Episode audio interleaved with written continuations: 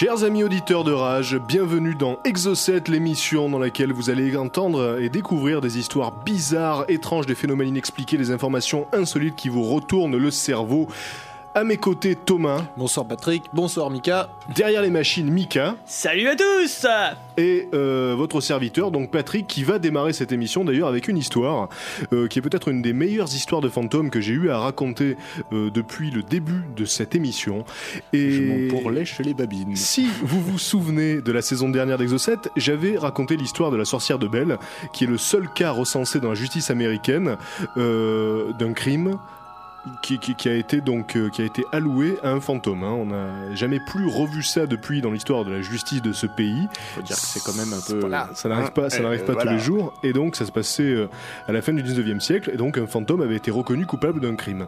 Et bien là, je vais vous parler d'une autre histoire unique dans les annales de la, ju- dans la justice américaine, mais il s'agit euh, du seul cas dans l'histoire où un crime a été élucidé par le témoignage du fantôme de la victime. Ah, ça, ça, c'est encore plus fort celui-là. Voilà, c'est le seul cas dans l'histoire de la justice américaine et vous allez voir que c'est une histoire absolument superbe. Alors ça, ça commence en 1897 en Virginie et euh, Zona Easter Shue meurt mystérieusement. C'est une jeune fille, elle a 23 ans.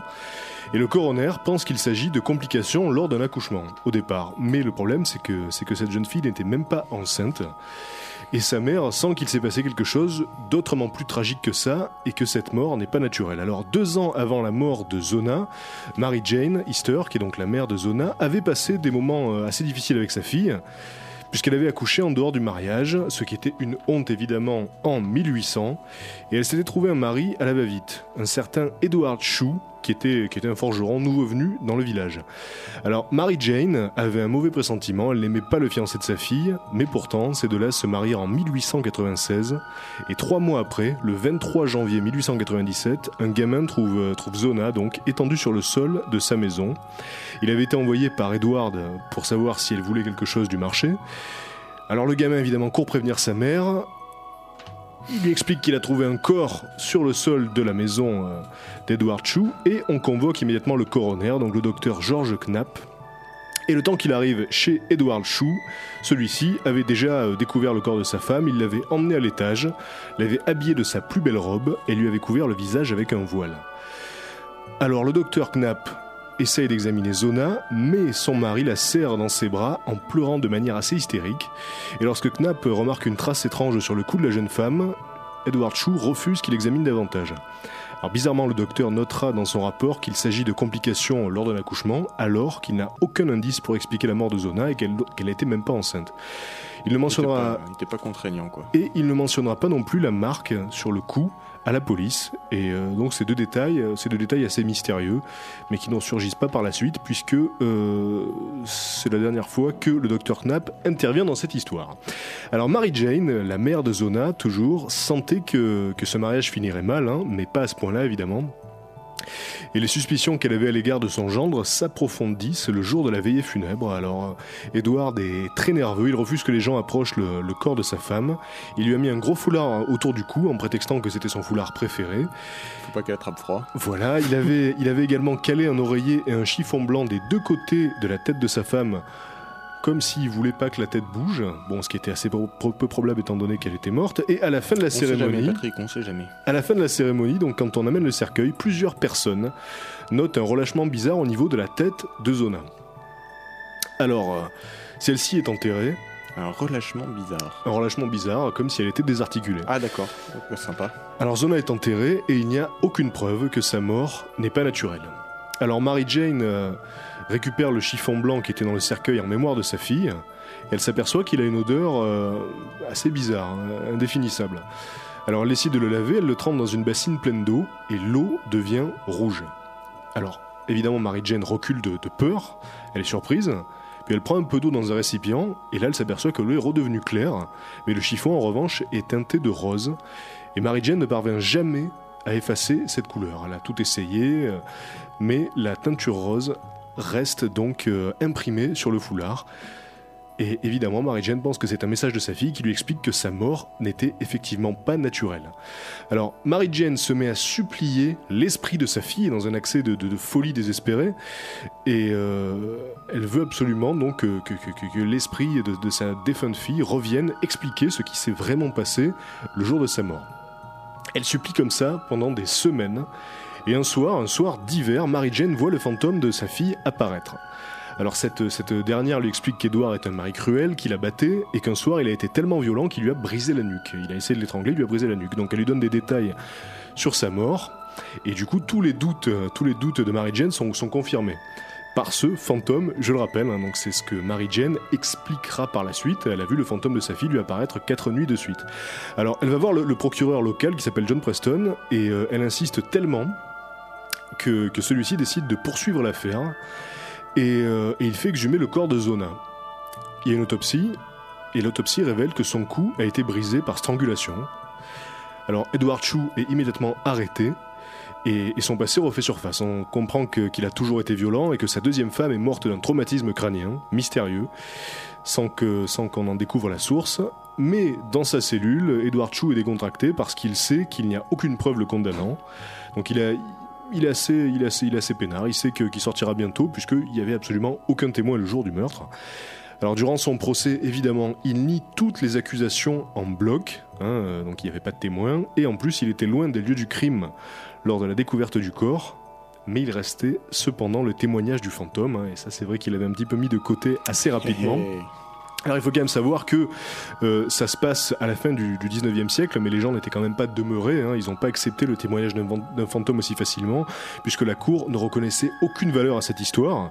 Mais Mary Jane, la mère donc de Zona, raconte quand même son histoire à la demande de l'avocat de Edward Chu, qui voulait la faire passer pour une folle. Pour une folle, ouais. Donc il se dit en, fait, voilà. en, fait, en fait, là, le procès a lieu parce que, effectivement, suite à l'autopsie, on s'aperçoit que le cou a été brisé, etc. Et ça repose pas du tout sur le témoignage de la mère qui Ah a non. dit non, non, le fantôme m'est apparu, il m'a dit que c'était ça, que c'était lui, machin. Voilà. En fait, si cette, si cette autopsie euh, est pratiquée, c'est parce que le procureur euh, finit par céder Voilà, et que. au supplique de la mère. Mais c'est suite à l'autopsie qui a été faite, qui Voilà. est- qui, est, rationnelle, et pas suite au témoignage euh, Et si, étrange de la mère. Si le mari est enfermé, c'est parce qu'il est suspect, tout simplement, mais il n'y a aucune preuve qui, qui l'accable.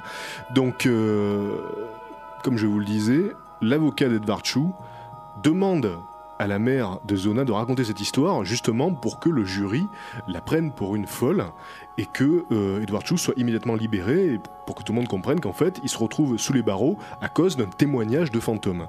Mais le problème, enfin le problème, le problème pour Edward Chu en tout cas, c'est que ça a l'effet inverse sur le jury. Et on ne sait toujours pas si euh, le jury a pris le témoignage du fantôme au sérieux, mais il déclare Edward Chu coupable. Et étant donné les circonstances, il est condamné à la prison à vie au lieu d'être exécuté. Parce que donc encore une fois, C'est un petit doute. cette preuve est assez mince euh, quand même, donc il n'est pas exécuté. Et il meurt en 1900 au pénitencier de Mountsville.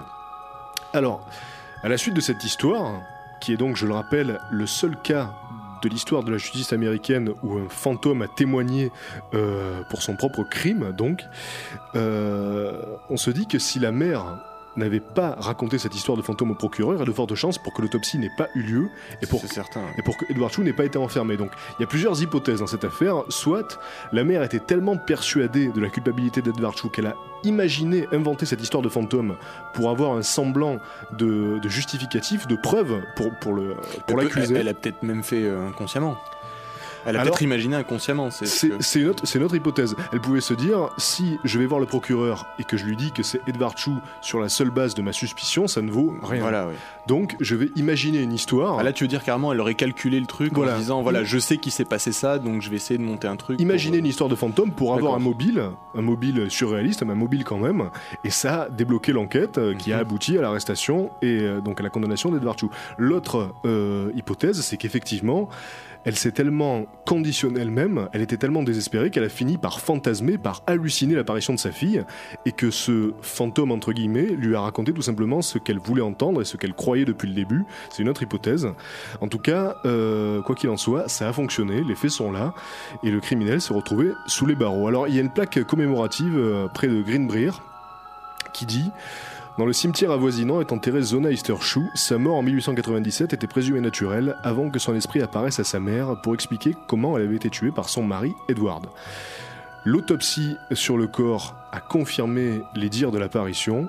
Edward a été considéré comme coupable et il a été enfermé dans la prison de l'État.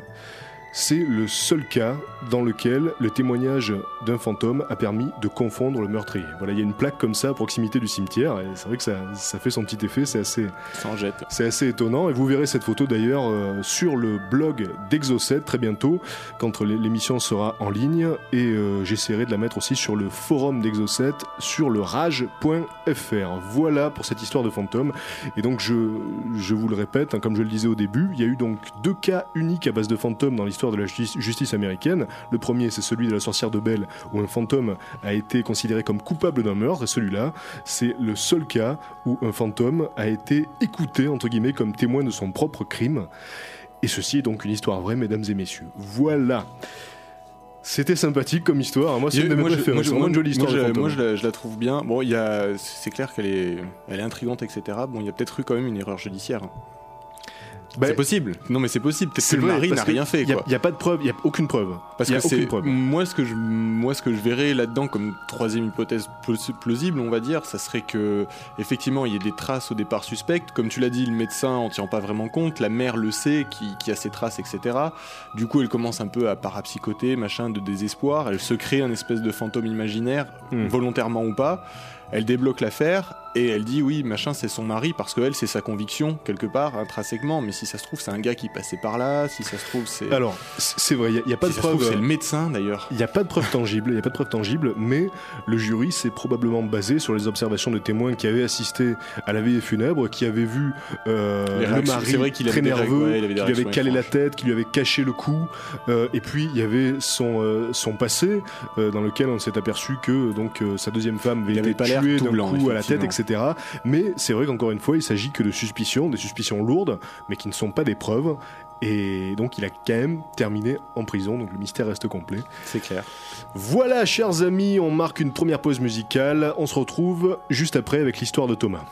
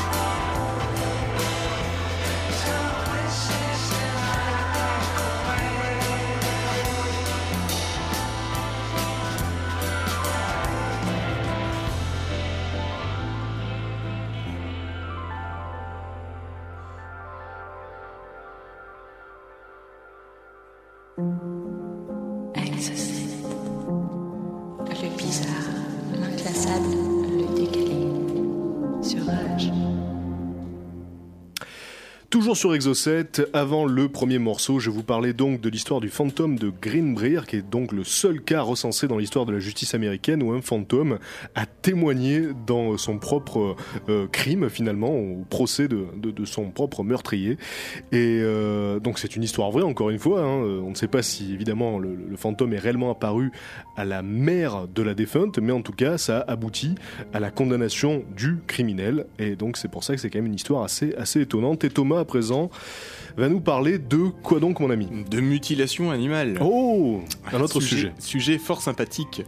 Euh, alors, mutilation animale, je vous parle d'une série de mutilations animales absolument euh, colossales qui, qui s'est déroulée et qui se déroule encore, hein, euh, qui a commencé en 1967. Donc, sachez quand même que depuis 1967, 10 à 20 000 têtes de bétail, hein, donc c'est quand même une échelle assez vague, mais c'est quand même très important, ont été retrouvées mortes et mutilées. Euh, essentiellement aux États-Unis, bien entendu, un pays où plus généralement se passe ce genre de, de choses mystérieuses.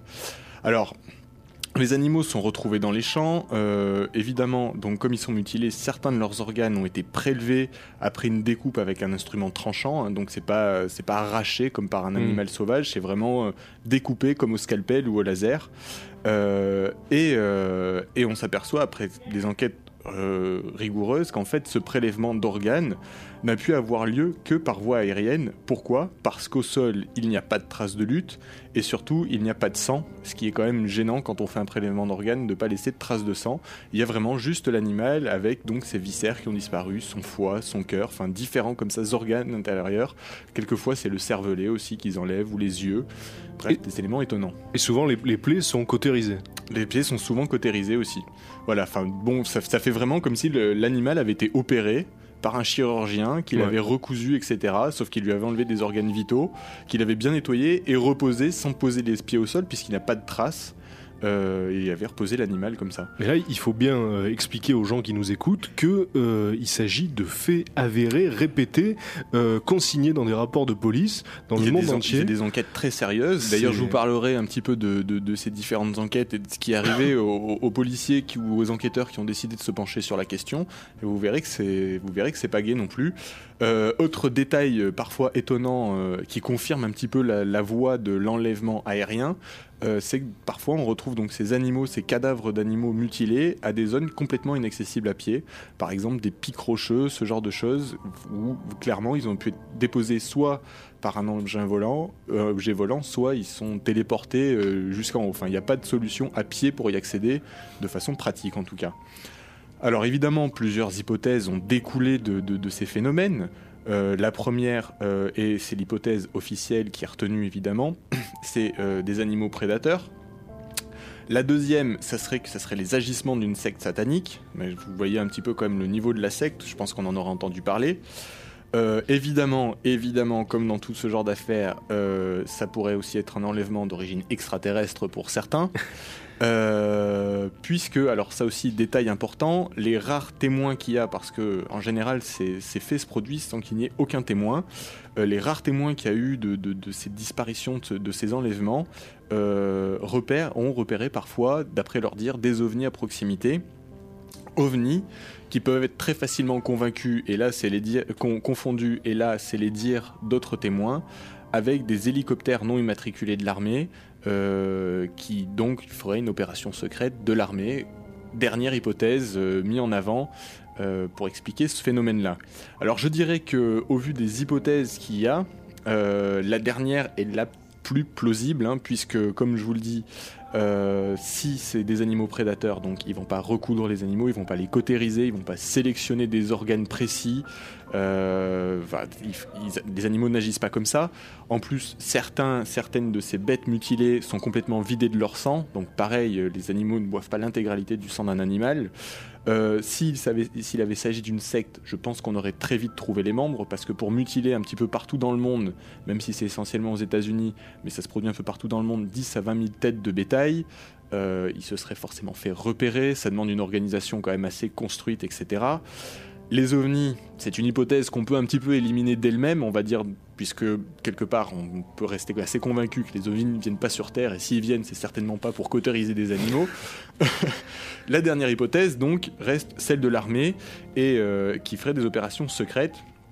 Et le but de ces opérations secrètes, donc d'ap- d'après les gens qui soutiennent cette hypothèse-là, serait tout simplement de voir euh, les conséquences des retombées euh, radioactives des essais qui sont faits, des essais nucléaires qui sont faits par l'armée, parce que vous savez qu'aux États-Unis, ils font beaucoup d'essais à ciel ouvert, et que effectivement, de temps en temps, il y a des nuages comme ça qui s'échappent vers certaines zones habitées. Et disons que ce serait un moyen facile pour eux de vérifier euh, les conséquences de ces déchets radioactifs, puisque vu que c'est du bétail, ils sont herbivores, et que euh, les herbivores sont les premières victimes des retombées radioactives euh, par voie digestive. Oui, mais enfin, c'est vrai qu'on a quand même du mal à imaginer que l'armée puisse euh, enlever du bétail qui ne lui appartient pas, parce que quitte à tester les retombées de- de- d'expériences euh, chimiques ou, euh, ou nucléaires, ils peuvent très bien élever leur propre bétail et faire des expériences et prélever leur propre, leur propre bête. Mais là, donc, on parle de- d'enlèvement, de, mutilation, de bétail qui appartiennent à des, à des particuliers. Exactement, à des fermiers d'ailleurs. hein. Parce que voilà, vraiment, ce qui est très très intéressant dans cette affaire, comme comme c'est le cas dans la plupart des meilleures histoires qu'on raconte ici, c'est qu'il y a des faits concrets, des faits avérés, qui ont été consignés, comme je vous le disais, reconnus par la police. Il y a des rapports, il y a des, enquêtes qui sont menées pour expliquer pourquoi est-ce qu'il y a des mutilations et qui les perpétue. Mais euh, ensuite, voilà, les interprétations qu'on peut en faire, c'est autre chose. Libre à chacun ben, d'imaginer ce qu'il veut. sûr. Mais ce qui est fascinant, c'est que c'est là. Et on ne sait pas Et pourquoi. on ne sait pas pourquoi. On sait pas qui, on sait pas comment. Et, qu'en Et c'est vraiment et très que- intriguant. Et, que- et donc, qu'en dehors de ces quatre hypothèses principales, euh, je ne vois pas d'autres explications, euh, on va On- dire. Moi, j'en ai une personnellement, c'est que on peut imaginer, surtout pendant la guerre froide, parce que bon, c'est Ça commence en 67. Donc voilà, effectivement. ces cas de mutilation euh, ont démarré durant la, guerre- la guerre froide, et Mhm. on sait qu'à l'époque, il y avait une, une guerre de la désinformation entre les Russes et les Américains, et c'était un petit peu la guerre à l'extraterrestre. C'était au premier qui choperait, qui choperait un ovni, etc. Et moi, je pense qu'on peut expliquer beaucoup d'affaires de la mythologie ufologique, notamment Roswell euh, et d'autres, par, euh, par ce, ce biais-là. C'est-à-dire qu'ils voulaient convaincre l'autre camp bah, qu'ils avaient trouvé quelque chose et que ça allait pouvoir leur donc- permettre donc on d'acquérir une technologie Donc on rejoint quand même l'idée d'une implication militaire. ou- Oui, ou mais dans le seul but de, de désinformer ou de créer, ou de, créer de, la, de la psychose et du mythe.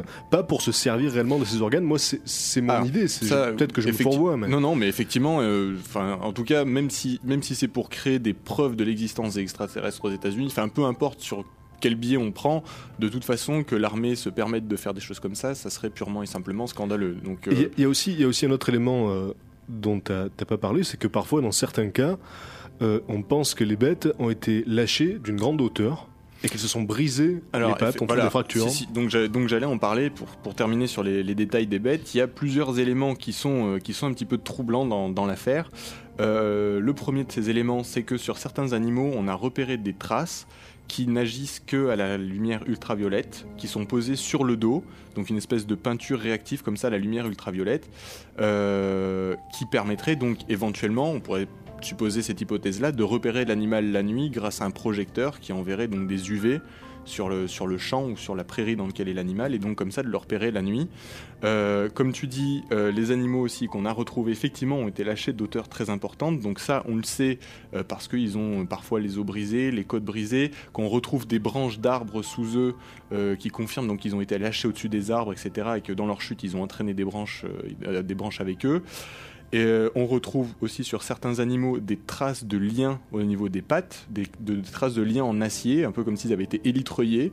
Euh, Enfin voilà, on, on retrouve quand même comme, comme ça pas mal d'éléments assez troublants, des traces de sangle aussi sous l'abdomen, pareil comme s'ils avaient été soulevés du sol. Mmh. Euh, bref, c'est assez, c'est assez intrigant. Et donc vous imaginez bien que, bah, que ces affaires, à chaque fois qu'elles arrivent dans un comté, soulèvent un petit peu l'émoi de la population, et que donc des enquêteurs se penchent sur le sujet pour essayer de déterminer ce qui pourrait être la cause de, de, bah, de ce, ce génocide bovin, je le Mm. qualifierais comme ça, puisque 10 000 C'est à ça. 20 000 c'est énorme, hein, c'est tout simplement énorme. Euh, alors il faut savoir que les, les- les rares enquêteurs qui ont réussi à aller assez loin euh, dans l'enquête se sont toujours quand même butés à l'armée qui au final euh, sortait le secret défense pour arrêter de répondre aux questions.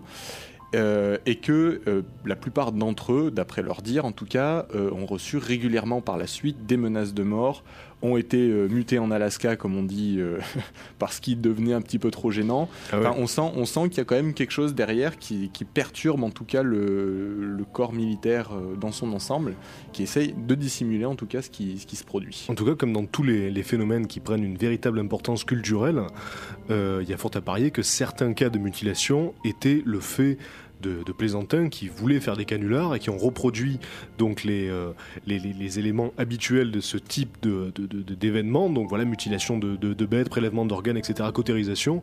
Et on peut imaginer, tout comme les crop rings, donc ces traces qu'o- qu'on voit dessinées dans certains champs de blé et que euh, on a loué au début Exactement, aux extraterrestres, peut-être que là aussi il y a des gens qui ont voulu alimenter Alors- le mythe et qui ont fait leur propre mutilation de bétail. Possible, possible. Euh, élément quand même un peu qui contredirait un petit peu cette hypothèse-là, euh, c'est que effectivement, comme je vous l'ai dit, alors peut-être effectivement que c'est parce qu'on n'a pas bien cherché, etc. Mais donc d'après les gens qui ont fait les enquêtes sur place, euh, il n'y a aucune trace au sol de quelqu'un qui serait arrivé jusqu'au cadavre. Donc pour le déposer, enfin le déposer par voie aérienne, ça nécessite quand même des moyens, il me semble, relativement importants. Euh, et donc disons qu'un plaisantin va pas louer un hélicoptère pour porter une vache. En plus, il n'arriverait pas à le faire discrètement parce qu'il a besoin de donner son plan de vol, etc. C'est sûr. donc voilà, et comme au sol, il n'y a pas de traces de sang, il n'y a pas de traces de pas, il n'y a pas de traces d'engin, il n'y a rien du tout. euh, c'est vraiment comme si donc le, le- le bovin avait été euh, posé là, enfin lâché plutôt là, puisqu'il est lâché en général de plusieurs mètres de hauteur. Alors.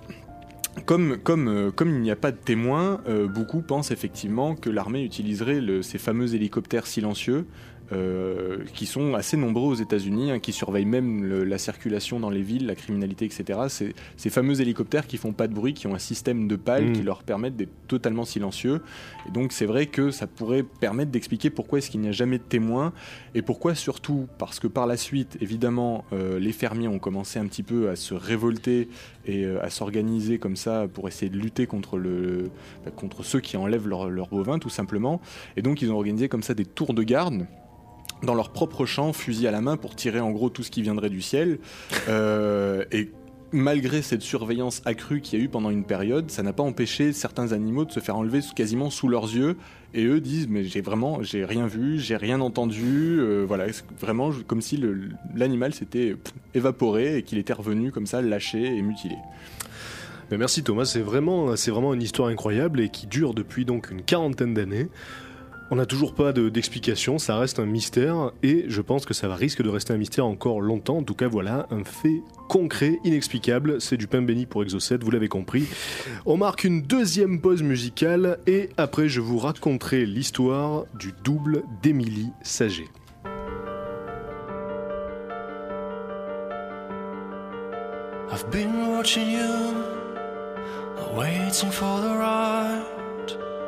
Moment to make the first move. Do you wanna know why I keep avoiding your eyes and why I'm running away? It's crazy, I know. I've been concealing you for too long.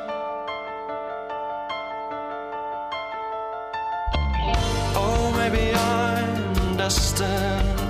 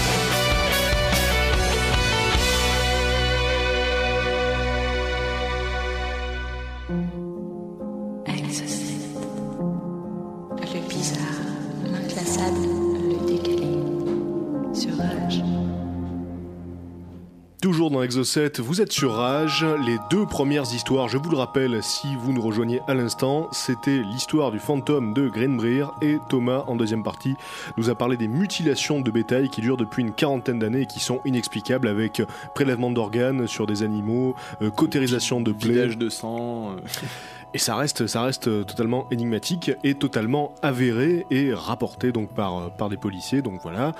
Et la troisième histoire de cette émission, c'est l'histoire du double d'Émilie Saget. Alors avant de vous raconter cette histoire, je vais vous parler d'un mythe qui, euh, qui nous vient d'Allemagne. C'est le mythe du doppelganger. Et dans, la mythologie, euh, dans la mythologie allemande, c'est un double, un double fantomatique d'une personne. C'est un, mythe qui a été repris aussi euh, pas mal de fois dans la culture populaire. Et euh, c'est un mauvais présage hein, dans, la culture ésotérique en tout cas. C'est un, signe d'une mort prochaine. Et c'est également un phénomène psychopathologi- pa- pathologique où le sujet perçoit un double de lui-même. Donc ça existe en psychiatrie. Et apparemment, c'est assez rare, mais ça survient lors de troubles de l'hémisphère droit donc lors de traumatismes cérébraux. Et euh, Guy de Maupassant, par exemple, a rapporté avoir vu son double dans une, nouvelle hein, qu'il a appelée euh, Lui. Et Goethe aussi, le grand écrivain allemand Goethe, aurait également euh, vécu ce phénomène, ainsi que Catherine de Russie, qui aurait ordonné à ses gardes de tirer sur ce double.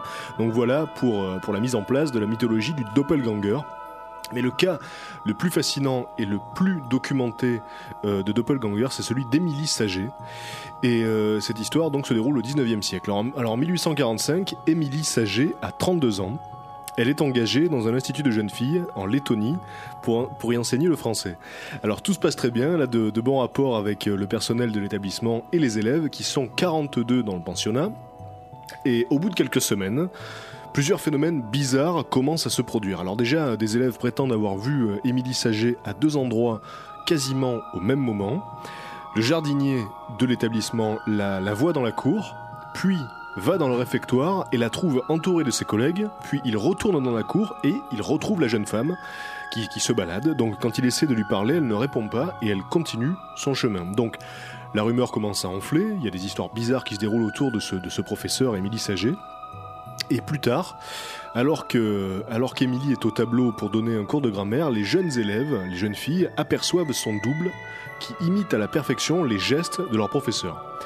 Alors Émilie Saget, tout à coup, se sent fatiguée, elle doit s'asseoir pour continuer le cours, et quand elle se retourne, elle voit que le visage de ses élèves est blême, forcément, et elle comprend, elle comprend que ses élèves viennent de voir la manifestation de son double, parce qu'elle est au courant du phénomène, mais vous, vous verrez, vous verrez après.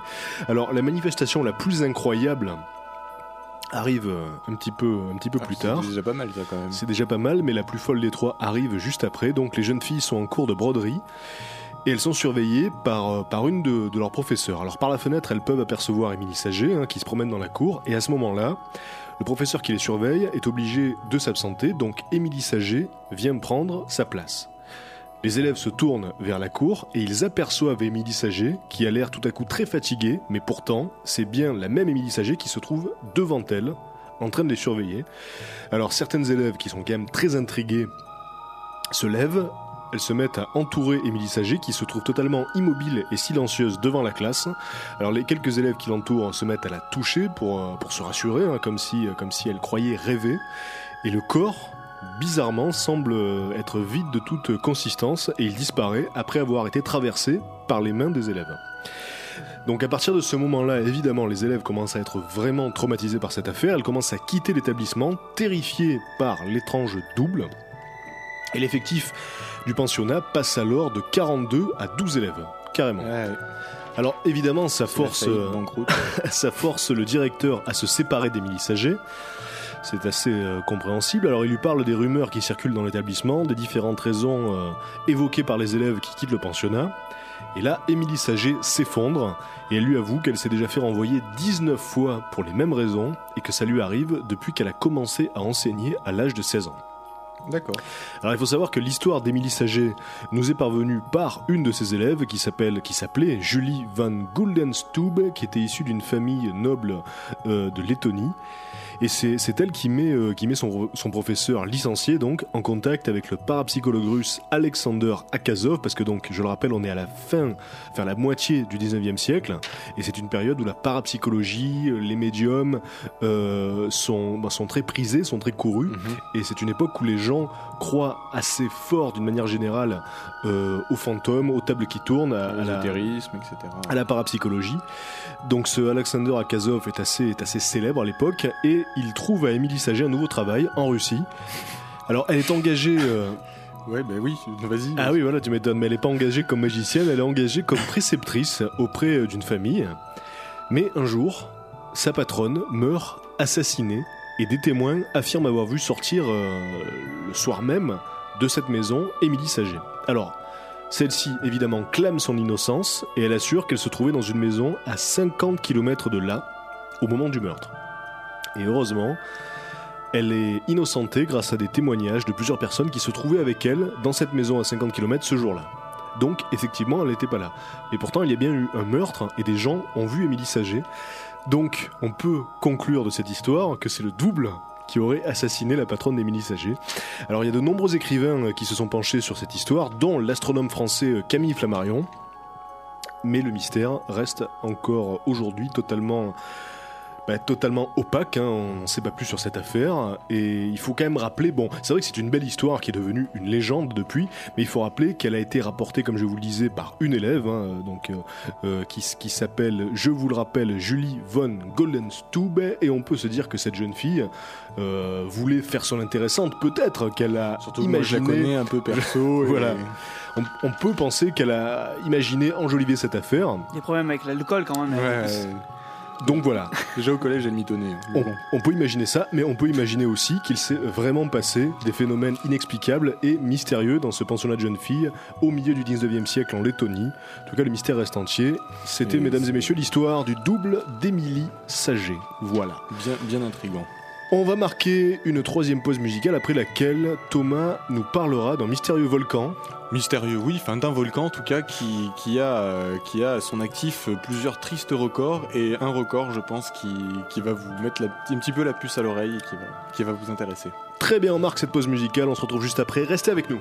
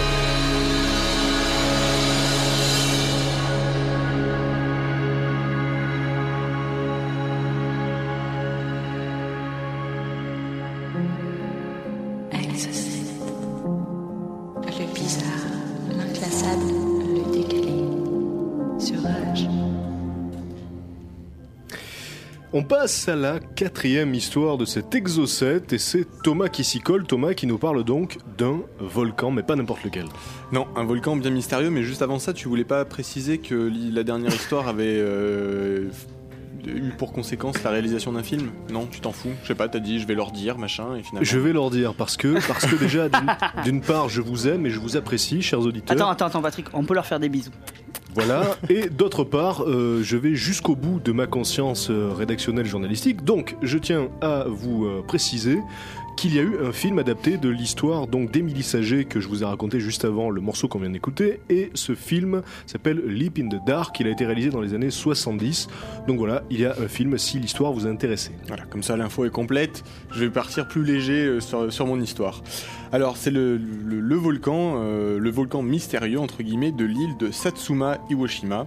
Alors, vous vous doutez bien que d'après le nom, c'est un volcan qui trouve euh, En qui Pologne. euh, voilà, en Pologne exactement, qui se trouve euh, au Japon, enfin proche en tout cas de, de- de la péninsule japonaise. Alors, qu'a-t-il de mystérieux ce volcan? Eh bien, d'abord, il a plusieurs tristes records entre guillemets à son actif. D'abord, c'est le volcan qui pollue le plus au monde, puisque chaque jour, le volcan dégage autant de gaz toxiques que plus de 2000 usines euh, à lui tout seul. Donc voilà, déjà, c'est rien que ça, c'est absolument colossal. Mais vous allez voir que, en fait, ça, on lui, on lui reproche pas beaucoup, puisque en son sein, il regorge de nombreux trésors, trésors scientifiques et trésors euh, tout court, puisque ce volcan produit de l'or, et je vous en toucherai des mots plus tard. Touche-nous des mots. Je vais vous toucher des mots, ouais. Je vous en toucherai un mot plus tard, c'est ce que je voulais dire. Alors, déjà, cette péninsule compte, euh, compte 150 habitants qui vivent donc au pied du volcan, qui connaissent une agriculture plus que très florissante, puisque comme à chaque pied de volcan, la terre est extrêmement fertile, donc ils profitent un petit peu, euh, de, ce volcan, euh, en tout cas quand il est à l'état calme. Alors, il y a, il y a quelques centaines d'années, euh, euh, il y a quelques centaines, quelques milliers d'années, une éruption a été telle de ce volcan qu'elle a réussi à ravager une île juste à côté, euh, enfin juste à côté, quand même espacée de plusieurs centaines de kilomètres euh, par la mer, et que rien que l'éruption a réussi à ravager complètement cette île qui est maintenant quasiment déserte et qui a quasiment disparu. Donc une explosion absolument colossale s'est produite. Euh, et en plus de ça, donc, euh, le cratère qui a été créé par cette explosion a créé une espèce de petite vasque où la mer s'est engouffrée et cette île maintenant se retrouve avec une espèce d'immense lac artificiel, enfin lac naturel artificiel entre guillemets, euh, créé par ce volcan extrêmement riche en poissons, etc. Bref, c'est du vrai pain béni pour les habitants qui, habitent sur place. Alors si le volcan a été très dangereux à une époque, aujourd'hui il est euh, catalogué dans la rubrique des volcans calmes, entre guillemets. Et donc les scientifiques s'y précipitent parce que euh, permet par les recherches de découvrir pas mal de choses. Notamment c'est un des volcans où on peut s'approcher le plus près des fumerolles. Donc déjà ça ça les intéresse. Ensuite il produit énormément de soufre, de minéraux divers, etc. qu'ils peuvent étudier. Et par-dessus le marché, il a en plus un mini cratère qui communique directement avec la mer. Bref, il réunit vraiment tous les types de volcanisme en un seul endroit. Donc c'est vraiment pour les scientifiques un endroit parfait pour étudier le volcanisme. Et donc ils se précipitent régulièrement là-bas pour étudier les différents gaz qui en émanent et les minéraux, etc. Alors, le mystère par contre qui entoure ce volcan-là, c'est donc sa production d'or, puisqu'il faut savoir que ce volcan, depuis maintenant des milliers d'années, produit exactement, et c'est vraiment au gramme près, euh, 100 kilos d'or par an. Et euh, ni plus ni moins, et c'est exactement à chaque fois quasiment à la, masse molaire près, 100 kilos pile poil qui, qui sont produites. Alors ces 100 kilos ne sont pas exploitables parce qu'ils se retrouvent complètement dans l'enceinte même du volcan, donc c'est quasiment impossible d'aller les récupérer, en tout cas pas avec des moyens, euh, des machines, etc. Donc imaginez que là, euh, ça fait des milliers et des milliers d'années que tous les ans 100 kilos d'or sont produites et qui sont restés là pour l'instant au fond. Donc vous imaginez la quantité d'or qu'il y a au fond de ce volcan, ça doit être tout simplement colossal. Euh, alors par contre, si vous êtes intéressé euh, pour aller récupérer cet or, il faut quand même savoir que les gaz qui sont émis par le volcan sont hautement toxiques puisqu'ils détruisent même le- les appareils euh, de mesure des scientifiques en quelques minutes. À partir du moment où ils sont sortis d'un compartiment étanche, tout se retrouve complètement rongé. Donc euh, il faut y aller avec des combinaisons très spéciales qui ont d'ailleurs été dessinées est conçu vraiment rien que pour euh, partir explorer ce volcan et que les scientifiques eux-mêmes ne peuvent pas rester plus de 10 minutes sur place avec ces combinaisons, tellement les émanations acides sont, dangereuses, etc. pour leur santé. Euh, et donc, pour y accéder, il faut quand même que vous comptiez 700 mètres d'escalade à pic, euh, donc parmi ces gaz acides. Donc c'est- ça explique aussi pourquoi ce- ces kilos et ces kilos, enfin, ces tonnes d'or n'ont jamais été exploitées. Et donc voilà, il y a un trésor comme ça enfoui au sein de, au, au sein de ce volcan qui représente des, des milliers, euh, des milliers de kilos d'or pur. Et alors, rappelle-nous le nom de l'île. Alors l'île en elle-même, c'est l'île de Satsuma Iwoshima. Alors c'est pour ça que je sais pas s'il y a un rapport ou pas avec le film Mémoire de nos pères qui relate la bataille d'Iwo Jima. Peut-être que le volcan fait partie du film, je sais pas, je l'ai pas encore vu. C'est possible. Bon, en même temps, il y a énormément d'archipels et de d'îles euh, au Japon. Enfin, c'est vraiment une zone euh, hautement volcanique, donc on trouve comme ça des petits bouts de terre un petit peu partout. Euh, mais en tout cas, c'est possible, effectivement. Parce que en plus, géographiquement, effectivement, ça occupe une place plus ou moins stratégique, je dirais. Et au Japon, il y a des îles comme ça qui sont composées de déchets. Et ça, c'est quand même assez Ouais. fort. Parce qu'ils savaient plus quoi faire avec leurs poubelles, ils en ont fait des îles. Ils en ont fait des îles. Je trouve ça très malin parce que c'est vrai, c'est vrai que sur le plan social, devoir dire moi je vis sur un tas de poubelles, bon, c'est moyen, mais c'est écologique. En tout cas, c'est fort d'avoir trouvé un Euh, moyen pour se ouais. débarrasser de ça, tout en créant finalement bah, de l'espace. Euh, Écologique, par contre, je sais pas, mais euh, Oui, je sais pas non plus. C'est malin, en tout cas. Voilà, merci Thomas pour cette histoire de volcan. On marque une, euh, une pause musicale et on passe juste après aux infos insolites et bizarres de la semaine.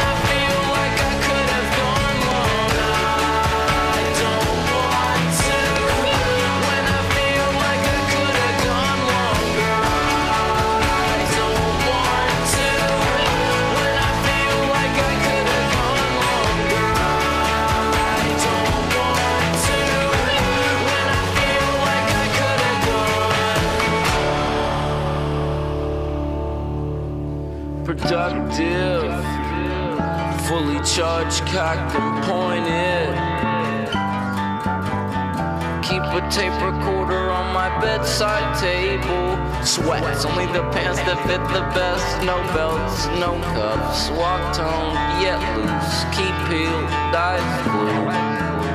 To a ten, watch it fly, hit a pane of glass till it gets real bunny. His stomach swells up and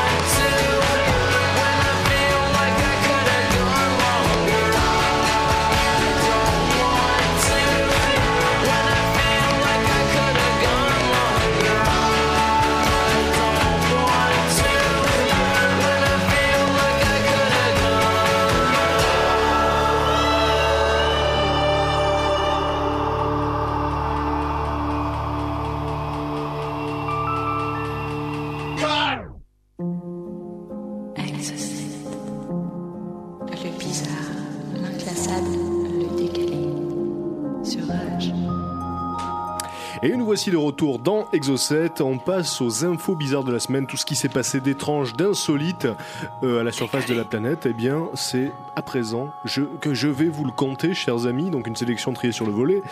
Euh, on commence avec une histoire euh, qui se, qui se déroule à York, en Angleterre. C'est une femme qui s'appelle Nathalie Summers et qui appelle un plombier parce que il y a du bruit dans son système de chauffage. Alors? Alors, tout simplement, elle appelle ce plombier qui se déplace, elle lui demande de vérifier euh, les conduits, eh ben, les conduits de chauffage. Tu veux vérifier ma tuyauterie Alors, ce plombier monte à l'étage, il ouvre la trappe qui mène au grenier, et là, qu'est-ce qu'il voit? Un homme qui le regarde dans les yeux, puisque en fait, Un homme à poil. un SDF vivait là depuis euh, des mois. Il vivait dans le grenier de cette femme, Le putain de flip. et elle ne s'en doutait pas. Voilà, donc tous les bruits qu'elle pouvait entendre, ça venait d'un homme qui vivait au-dessus d'elle. Alors on se demande vraiment comment il se, comment il se débrouillait pour, pour se nourrir. Peut-être que parfois il faisait quelques excursions dans la maison quand la famille était partie pour grignoter. Peut-être que des fois il se demandait mais, mais qui a piqué, qui a piqué le, le fromage, qui a piqué le pain? Mais qui a bu dans mon bol? Voilà, Qui a dormi dans mon lit c'est le SDF.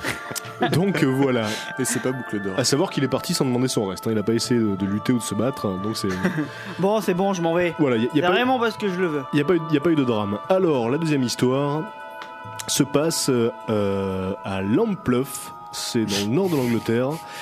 Et en fait, donc, il y a eu. oui, c'est L'am- L'Ampleuf. le Rien, que le nom est insolite. c'est vrai que le nom est Le drôle, je, je l'admets. Donc, qu'est-ce qui s'est passé à Lampluff Eh bien, il y a eu une campagne, euh, une campagne de d'histoire locale en fait. hein. Ils ont essayé d'exhumer de, de vieux parchemins, de, vieux- de vieux manuscrits. Et ils ont découvert donc euh, des, euh, des, des- des manuscrits de, de lois, notamment de, de, de rendus euh, judiciaires de l'époque, d'il y a 450 ans, donc des, des rapports de, de- de procès qui datent du XVIIe siècle. Et donc, par exemple, on a quatre personnes qui ont été effrayées à mort, hein, qui sont mortes après avoir vu des faits.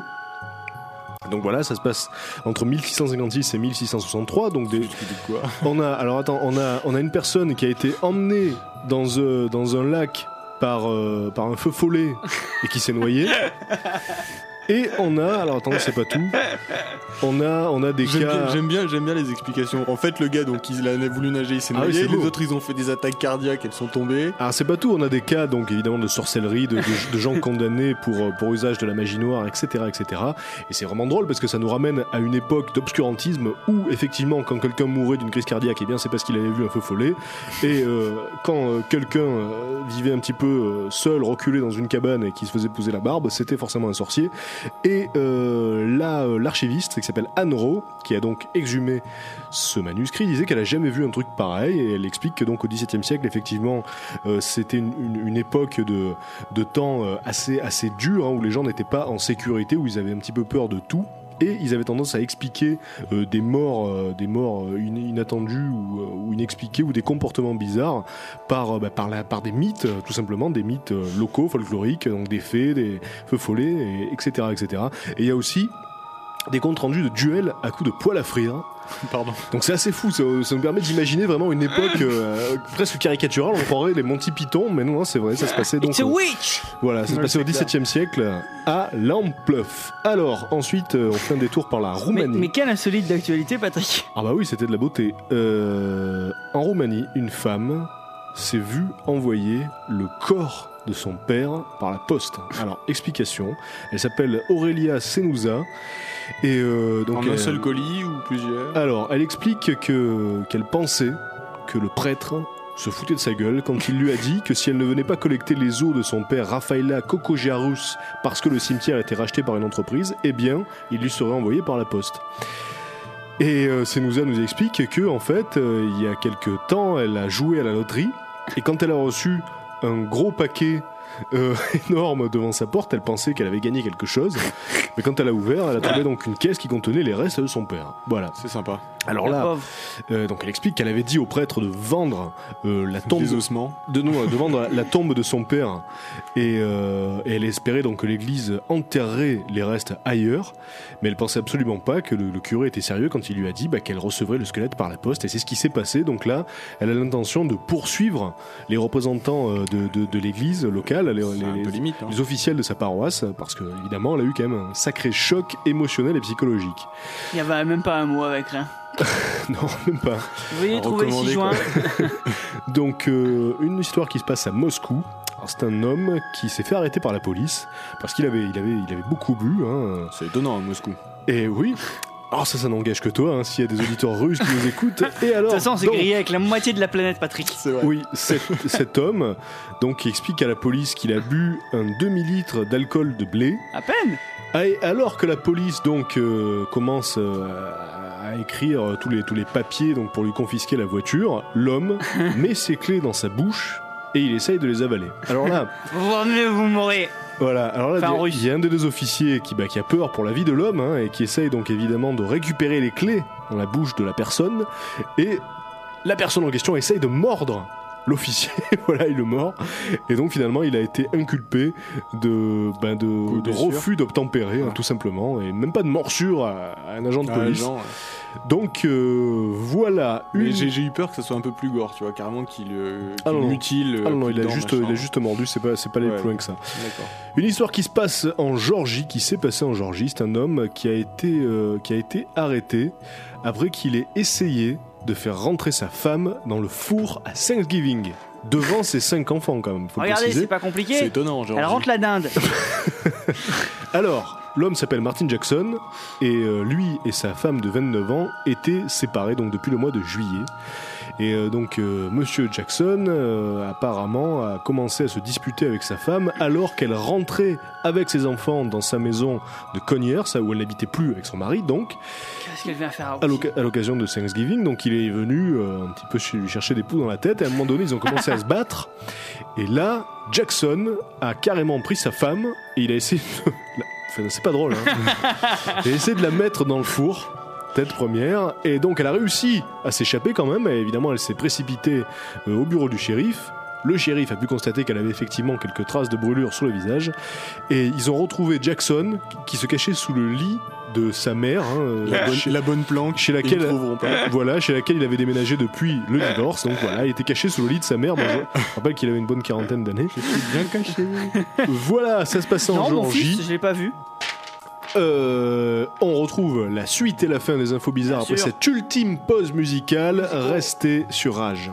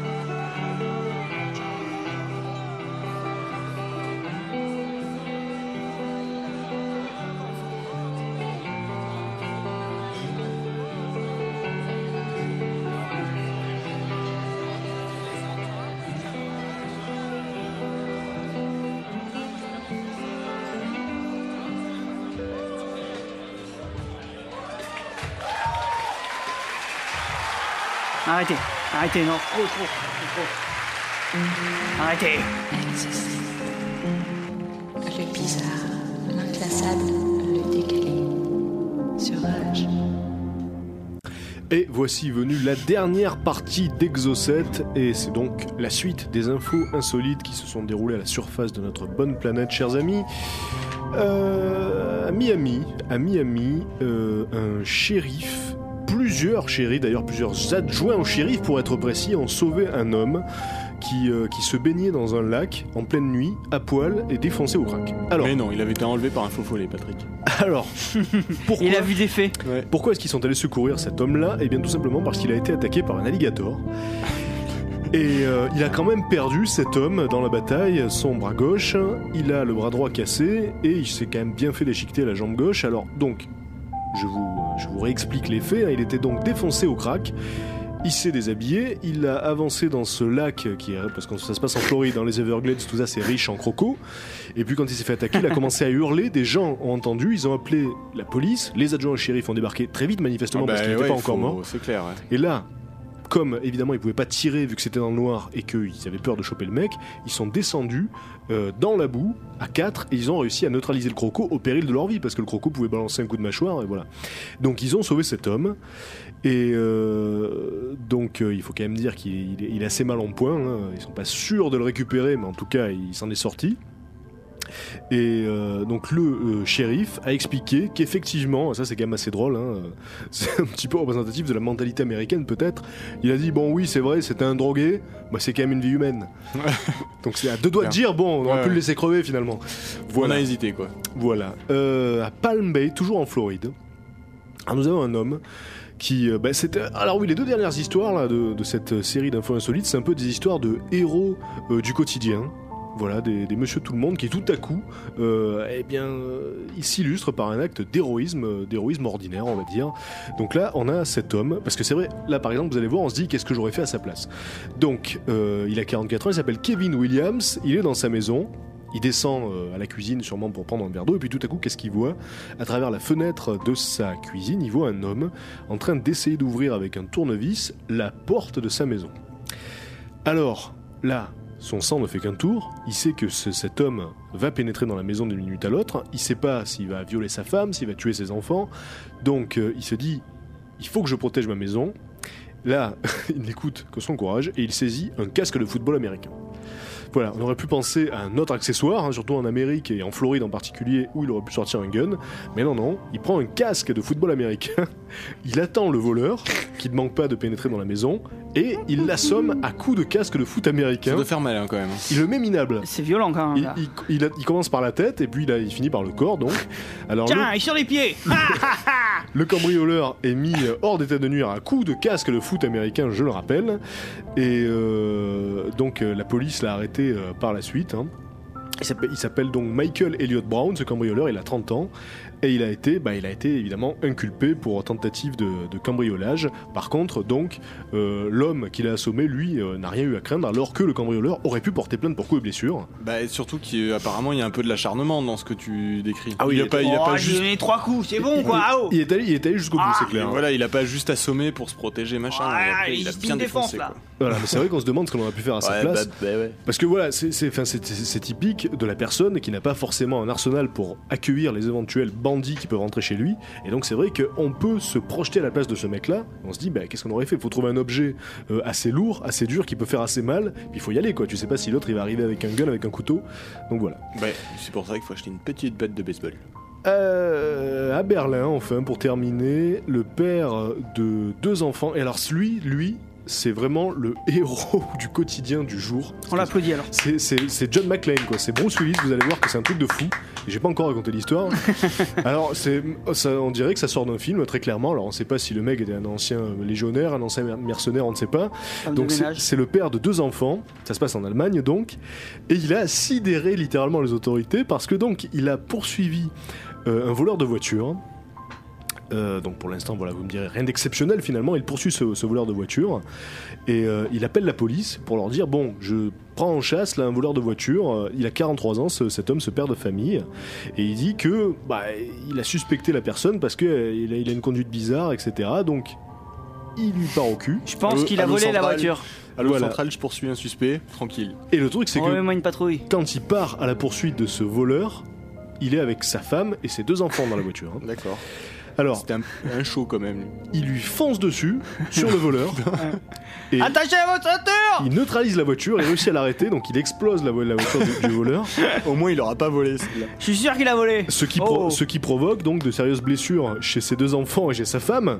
Donc vous me direz, bon là c'est quand même moyen euh, pour Chérie, j'ai bouffé le pare-brise. On l'a eu Mais ça s'arrête pas là, puisque le voleur de 29 ans réussit à redémarrer la voiture. Et là à ce moment-là, le père sort de sa caisse, il saute sur le toit du véhicule, et alors que la voiture est en train de rouler et que lui il était sur le toit, il prend son téléphone, il appelle la police.